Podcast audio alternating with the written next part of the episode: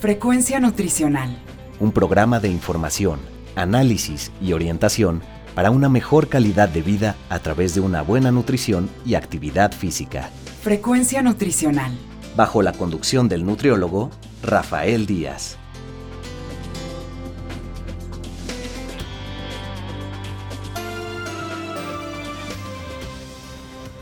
Hola amigos y amigas, les saluda Rafael Díaz García, ya estamos en su programa Frecuencia Nutricional, un programa de la Universidad Autónoma Metropolitana Unidad Xochimilco para Radio 94.1 FM. Antes de cualquier otra cosa quiero agradecer a todos los que durante estos días nos han seguido en nuestra página web y se han puesto en contacto vía correo electrónico. Sus comentarios y sugerencias son muy importantes para todos los que hacemos este programa.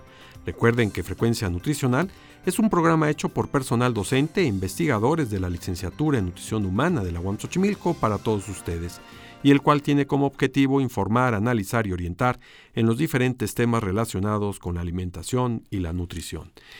El día de hoy les vamos a presentar una entrevista que le concedió el doctor Rafael Bojalil Parra, quien es profesor investigador del Departamento de Atención a la Salud, miembro de la Academia Nacional de Medicina y del Sistema Nacional de Investigadores Nivel 3, a la doctora Norma Ramos Ibáñez. Ellos platicaron sobre el tema de la inflamación en enfermedades cardiovasculares.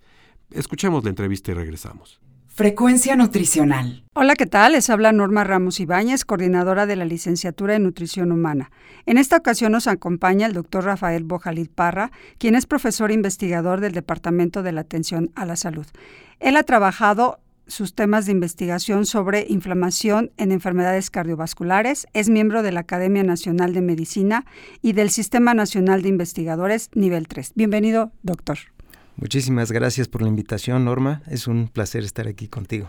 Gracias. Él nos va a hablar sobre la importancia de la salud cardiovascular, para lo cual nos gustaría saber a qué se refiere esto de salud cardiovascular. Mira, eh, lo cardiovascular se refiere específicamente a temas que tienen que ver con el corazón, pero también con los vasos sanguíneos. Nosotros sabemos que el corazón es esta bomba que expele sangre y recibe sangre y la manda a todo el organismo y esto se hace a través de vasos sanguíneos, arterias y venas, de tal manera que eh, el tema de lo cardiovascular se refiere a corazón y los vasos sanguíneos, frecuentemente también incluye los vasos sanguíneos que van a cerebro y regresan de cerebro.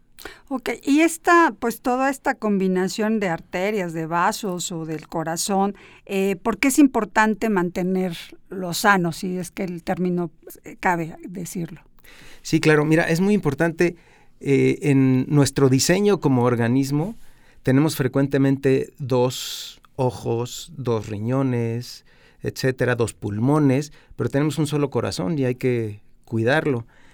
El diseño también del corazón implica que eh, la sangre que entra al corazón, a las cavidades del corazón, aurículas y ventrículos, no le da oxígeno al propio corazón. De tal manera que tenemos que eh, la sangre que sale del ventrículo izquierdo, por ejemplo, pasa hacia las arterias coronarias que se llaman, que son más superficiales, y esas son las que le dan oxígeno al corazón. Estas arterias coronarias pueden obstruirse y eso da lugar a lo que conocemos como un síndrome coronario agudo, es decir, un infarto del miocardio, una angina inestable. Y eh, la obstrucción de las arterias cardíacas se debe fundamentalmente a la presencia de placas, fundamentalmente placas grasas, y eh, que tienen un conjunto de células al interior de estas placas, y la formación de estas placas tiene mucho que ver con muchos factores, pero entre otros es muy importante el factor nutricional para la formación de estas placas en las arterias, que al romperse pueden generar un evento agudo en el corazón que lleva a un infarto, por ejemplo. Y hoy pues es de las principales causas de, de, muerte lo que tiene que ver con enfermedades cardiovasculares.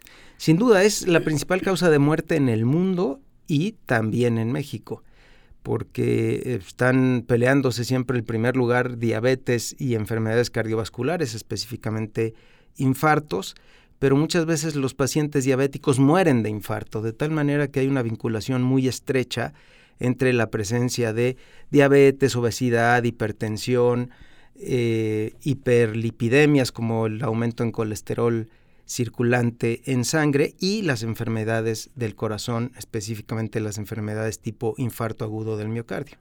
Y estas enfermedades, eh, uno de los factores puede ser la edad, que a, edades más avanzadas tenemos más el riesgo o no importa la edad. Sí, definitivamente la edad es muy importante. Conforme vamos haciéndonos mayores, aumenta el riesgo de padecer una enfermedad de corazón, tipo nuevamente lo digo, un infarto agudo del miocardio, aunque hay que considerar que dependiendo de la genética, dependiendo de las de la dieta del individuo, dependiendo de su actividad física, el inicio de la acumulación de grasa y células al interior de las arterias puede ser a edades realmente tempranas, digamos en la adolescencia o en un adulto joven, puede empezarse a acumular esta placa en las arterias del corazón y por supuesto conforme va avanzando nuestra edad la posibilidad de que se sigan acumulando estos componentes más la posibilidad de que la placa se rompa va aumentando de tal manera que efectivamente la edad y el sexo masculino son factores de riesgo para tener un evento coronario, un infarto del miocardio. ¿Y por qué el sexo masculino tiene ese riesgo? ¿Hay ciertas características en ellos? Sí, normalmente, por ejemplo, eh, después de la menopausia, el riesgo entre hombres y mujeres tiende a igualarse, lo cual implica que las, las hormonas femeninas juegan un papel muy importante en la protección en las mujeres comentó de las de los riesgos es bueno la edad, eh, la cuestión de la menopausia y de la actividad física y de la dieta. Y de la dieta. En la dieta, ¿qué, ¿cuáles serían estos eh, componentes de la dieta que podrían tener más, eh, más problema en enfermedades cardiovasculares? Por ejemplo, el consumo excesivo de carbohidratos. O sea, nosotros sabemos que los carbohidratos en exceso para acumularse en el organismo se transforman en grasas. No, tenemos una gran capacidad de acumulación de glucosa, por ejemplo, ¿no? Es, bastante limitada y todo ese exceso se transforma en grasa y tenemos entonces reservas grasas importantes que sí se vinculan con la presencia de obesidad. Entonces, eh, pues los, los factores de riesgo tienen que ver entonces con lo que comemos, cuánto comemos, ya dije, los carbohidratos, las grasas saturadas, por ejemplo, en nuestro país tendemos mucho a comer frituras, ¿no? Comer en la calle, por ejemplo, tacos fritos en aceite que tiene muchísimas veces que se recicla, aceite muy quemado, y eso genera la presencia de grasas con una alta saturación en las carnes o en lo que se fría ahí en, en el plátano, en lo que tengamos frito, y esto genera también la acumulación de grasas en el organismo y específicamente en las arterias del corazón. También las famosas grasas trans que se empezaron a producir para que las grasas no se solidificaran, ¿no? para que las grasas fueran más líquidas. Al principio se creía que no tenía ningún efecto, que era mejor comer grasas trans, por ejemplo, margarina que mantequilla pero ahora sabemos que no, que todas estas, las galletas y, la margarina tienen grasas trans, que en la etiqueta dice grasas hidrogenadas, ya sea parcial o totalmente hidrogenadas, esas grasas son muy dañinas para la salud. Y en cuestión de la actividad física, ¿o sería más el sedentarismo lo que nos llevaría a estos problemas? El sedentarismo es un factor muy importante para que se presenten las enfermedades cardiovasculares con su antecesor, que es una aterosclerosis, que es de lo que platicaba hace un rato. La aterosclerosis es cuando tenemos placas grasas más células en el interior de las arterias. No es que se vaya pegando la grasa a la arteria, sino que se mete a la arteria junto con células y ahí se genera un proceso inflamatorio que da lugar a un aumento en el volumen de esta placa y finalmente se acaba rompiendo para generar un desenlace pues frecuentemente fatal y si no con consecuencias importantes como lo es un infarto agudo del miocardio. Y el tipo también, por ejemplo, del aceite de oliva que se habla hoy del aguacate, este, sí son, sí nos ayudan a, a prevenir algún problema de cardiovascular. Sí, sobre todo en tanto sustituyamos las grasas saturadas con grasas monoinsaturadas, por ejemplo, como las del aguacate, las del aceite de oliva, eh, eso nos ayuda mucho porque disminuimos el consumo de grasas saturadas y además ayudan a una salud cardiovascular este tipo de alimentos. Ahora, el aceite de oliva tiene que ser crudo y extra virgen, no podemos cocinar con aceite de oliva porque rápidamente se satura y, y da lo mismo que ponerle cualquier otro tipo de aceite o a veces hasta peor porque el aceite de oliva se satura muy rápido al calentarse. Pues es que hoy en día hay una diversidad de aceites que nos dicen, bueno, este ayuda más, este ayuda menos. ¿Cómo podríamos hacerlo de una manera práctica a, nuestros radioescuchas cuando vayan al mercado y, puedan seleccionar un, aceite que no tenga, que no sea tan dañino? Pues por ejemplo, el, el aceite de siempre, el aceite de cánola, puede ser muy útil para cocinar sin que sea en exceso estos eh, sprays de aceite, digamos, que, que se pone en, en, los sartenes, también puede ayudar porque disminuye la cantidad de aceite que se pone.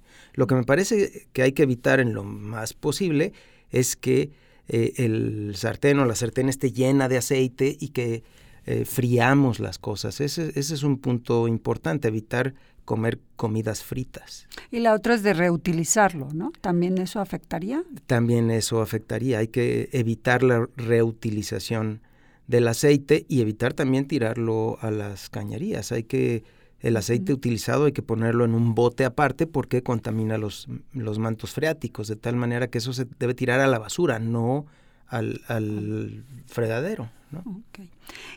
Una vez que una persona ya tiene alguna enfermedad cardiovascular, ¿cuáles serían em, los lineamientos para poder eh, mantener una salud adecuada, si es, si es posible? O sea, para evitar que siga progresando. Por supuesto, eh, hay de dos tipos de medidas. Uno, lo que nos toca a todos, cuidar nuestro nuestra alimentación y nuestra actividad física, sin duda un individuo que ya tiene una enfermedad del corazón, por ejemplo, tiene que hacer ejercicio, por supuesto, ¿no? Solo que este ejercicio debe estar controlado por su cardiólogo o por alguien que sepa cómo manejar el ejercicio en los individuos con enfermedades cardíacas, de tal manera que se pueda basar, por ejemplo, en la frecuencia cardíaca, qué tan intenso debe ser el ejercicio, etcétera pero lo que no hay que hacer es ser sedentarios, ¿no? Ni en el caso de tener ya una enfermedad cardíaca. Hay que cuidar también, por supuesto, la dieta, ¿no? Es mucho más importante ya en una prevención secundaria, y cuando me refiero a prevención secundaria ya quiero decir que ya después de un evento, después de una enfermedad, hay que prevenir un segundo evento. Al prevenir ese segundo evento, es mucho más importante que antes cuidar la dieta, cuidar el peso, controlar las enfermedades eh, que están asociadas a la enfermedad cardiovascular. Normalmente son, por supuesto, obesidad, eh, diabetes, hipertensión arterial, más otros factores de riesgo como el tabaquismo y el sedentarismo. Tenemos que controlar todos estos factores para disminuir la posibilidad de un segundo evento. Y por supuesto siempre para disminuir la posibilidad de un primer evento. ¿no? Claro. Entonces, ¿el tabaco también afecta a, las enfermedades cardiovasculares? El tabaco es uno de los grandes factores de riesgo para desarrollar hipertensión y de ahí enfermedades cardiovasculares, sin duda. Eh, en, referencia al tipo de actividad física, entonces una persona que tiene ya una enfermedad de este tipo puede correr, puede nadar, o sea, o son específicos ejercicios. No, sí, sí puede, pero bajo control, ¿no? Tiene que ser un especialista el que le diga hasta dónde y cuándo. Eh, hoy por hoy, por ejemplo, después de un infarto agudo del miocardio, sí se acostumbra a poner a los pacientes a correr, ¿no? A, hacer que tengan una condición física mucho mejor que la que tenían antes, pero no pueden levantarse de la cama del hospital y salir corriendo. Eso sí no puede pasar. Tiene que ser regulado y controlado por un especialista, por supuesto. Y después de un tiempo del, del evento, ¿no? Y en, cuando es esto, ustedes eh, que han visto si el, eh, la actividad física en este sentido retarda más la aparición de, de, un segundo evento? Sí, por supuesto. Disminuye muchísimo la probabilidad de tener un segundo evento después de un infarto, por ejemplo, el hacer ejercicio. En cambio, el mantenerse sedentarios aumenta la probabilidad de un segundo evento. Ok. Eh, y esto es, no importa la edad, o sea, puede ser joven o, en adulto mayor. O sea, sí se ve o se ve más el efecto en adultos mayores. Sí, no importa la edad. Bueno, de hecho, los infartos son mucho más frecuentes en adultos mayores, más o menos después de los 50, 55 años aumenta la prevalencia de los infartos y después de los 70 todavía más. Pero aún, por supuesto, en un individuo joven que por alguna razón, un trastorno eh, de tener niveles altísimos de colesterol por herencia, por ejemplo, si tiene un evento coronario, un infarto, también le beneficia el ejercicio. Y esto es a cualquier edad. De hecho, a los pacientes, o, más bien a los individuos mayores, es importantísimo que mantengan su actividad física a cualquier edad, tengan o no una enfermedad concurrente, porque uno de los grandes problemas de un envejecimiento inadecuado es la falta de masa muscular, lo que conocemos como sarcopenia. ¿no? Esa falta de masa muscular puede provocar que los individuos después de cierta edad se tropiecen, eh, no logren subir un escalón y entonces tengan caídas que pueden provocar, por ejemplo, la fractura de la cadera. Es importantísimo que a cualquier edad haya actividad física para prevenir desenlaces no deseados. En relación, comentaba anteriormente de que ya en adolescentes se empieza a ver eh, esta acumulación de colesterol y, bueno, ahora con estos índices que tenemos o prevalencias de obesidad, eh, ¿considera que ya hay mayor riesgo? Sí, por supuesto, porque tenemos eh, en las escuelas, por ejemplo, un aumento notable en obesidad de, desde los niños, por supuesto, de los adolescentes, y llama muchísimo la atención que ha aumentado también la presencia de diabetes e hipertensión entre los jóvenes. Y esto no es otra cosa más que una vinculación con la epidemia de obesidad y de malos hábitos alimenticios que tenemos hoy por hoy y una disminución de la actividad física.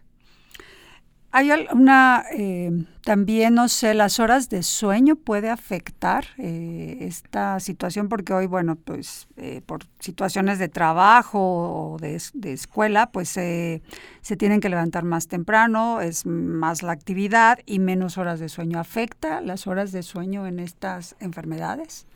Sí, también las horas de sueño afectan en estas enfermedades. Resulta que estas enfermedades se generan por lo que llamamos respuestas de estrés fundamentalmente. ¿Y cuáles son estas respuestas de estrés? Puede ser el estrés que conocemos de manera cotidiana, que estemos en un trabajo que nos es demasiado irritante o tenemos un jefe que nos trata mal o eh, tenemos que llevar dos horas de camino para llegar a nuestro trabajo, todo esto es estresante y eso tiene que ver sí con el desarrollo de este tipo de enfermedades pero también el estrés a nivel de células.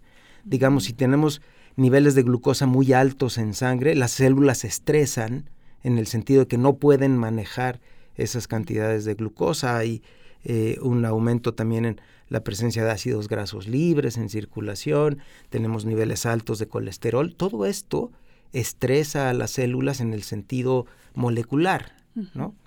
Y entonces esto por supuesto, puede llevar a este tipo de enfermedades. Y me refiero a esto respecto a la pregunta del sueño, porque la falta de horas suficientes de sueño es un motivo de estrés, tanto psicológico como de estrés celular. De tal manera que, por supuesto, hay gente que con dormir cinco horas tiene suficiente, pero la mayoría de las personas requerimos entre siete y ocho horas de sueño al día para mantenernos en un estado emocional adecuado y mantener a nuestras células en un estado de funcionamiento adecuado también.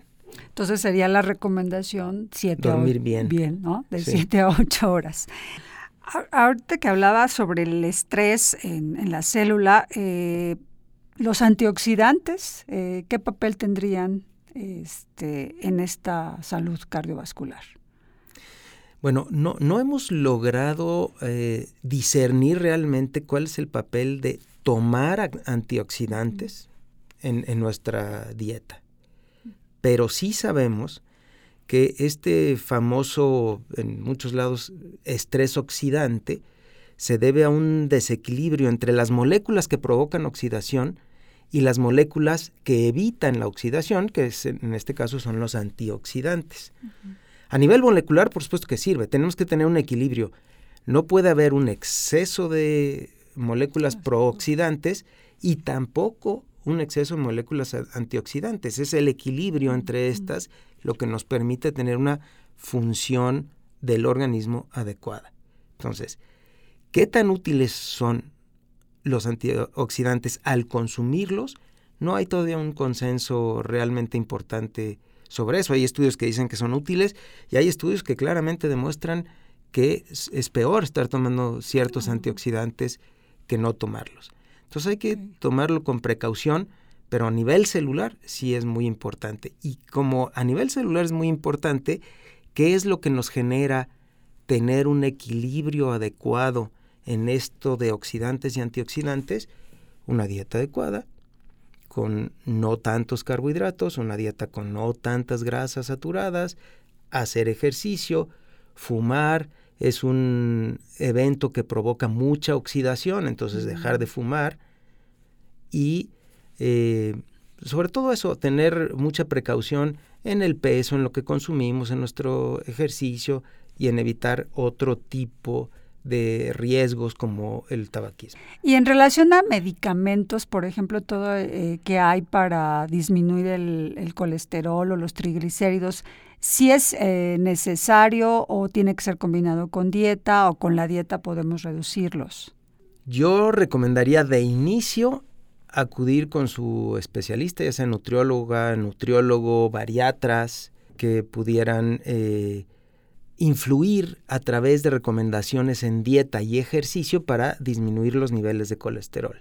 A veces esto es imposible y sí me parece que ya los médicos debemos intervenir una vez que se ha tratado con otros medios para disminuir los niveles de colesterol y o de triglicéridos con medicamentos para evitar mayores riesgos, sobre todo si tenemos, si somos hombres, si tenemos más de 55 años de edad, si tenemos antecedentes de que nuestra familia, nuestro padre, nuestra madre tuvieron un evento del corazón, un infarto, pues sí es recomendable acudir al médico para que les recete o, a la médica para que les recete mm, eh, terapéutica para disminuir los niveles de colesterol. Tampoco es bueno eh, autorrecetarse y decir, ah, bueno, ya el doctor dijo que hay que ir por algo que me baje el colesterol, voy a la farmacia y la voy a comprar. No, eso tiene que ser también regulado y hacerse pruebas sanguíneas de vez en cuando, porque no son tampoco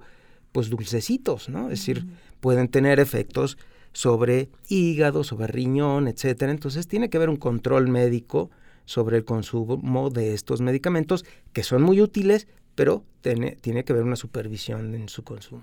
¿Cuáles son los niveles eh, normales de tener de colesterol o de triglicéridos? Que podemos decir es, es, lo adecuado, todos deberíamos de tener esta concentración en sangre.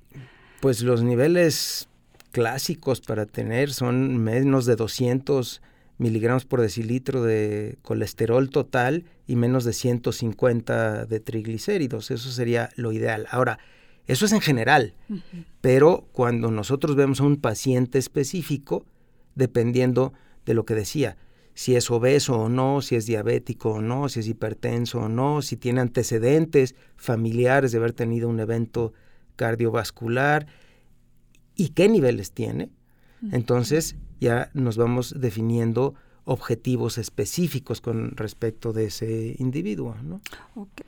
Pues estamos llegando al final de esta interesante entrevista con el doctor Rafael Bojalid. ¿Algún último comentario que nos quisiera hacer?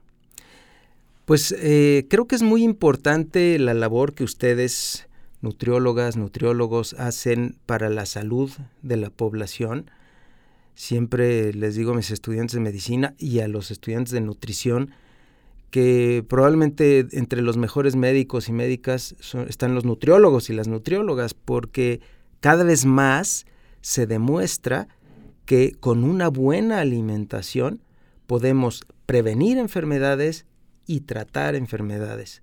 Si quieren un día de estos, a lo mejor quieres invitar a alguien que les hable sobre este nuevo concepto de el ayuno intermitente, que es muy interesante y que tiene efectos sobre los mecanismos inflamatorios del organismo y tiene efectos sobre la oxidación y antioxidación.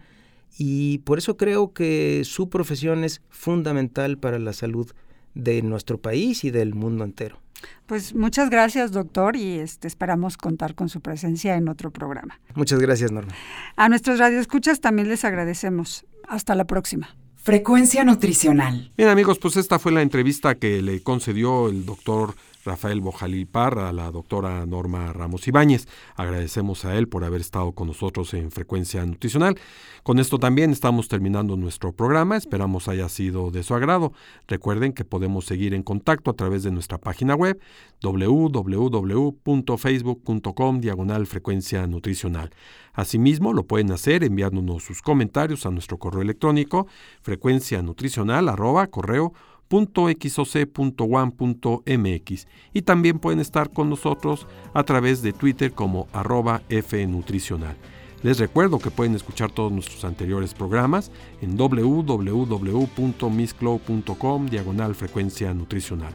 Solo me resta agradecerle a Teseo López, Alfredo Velázquez, a Norma Ramos, a Magdalena Rodríguez y a Efraín Velázquez quienes hicieron posible la realización de este programa. Finalmente, gracias a todos ustedes por escucharnos, se despide Rafael Díaz quien nos espera en nuestra siguiente emisión de Frecuencia Nutricional. Frecuencia Nutricional. Un programa de información, análisis y orientación para una mejor calidad de vida a través de una buena nutrición y actividad física. Frecuencia Nutricional. Una producción de la Unidad Xochimilco para Guam Radio 94.1 FM.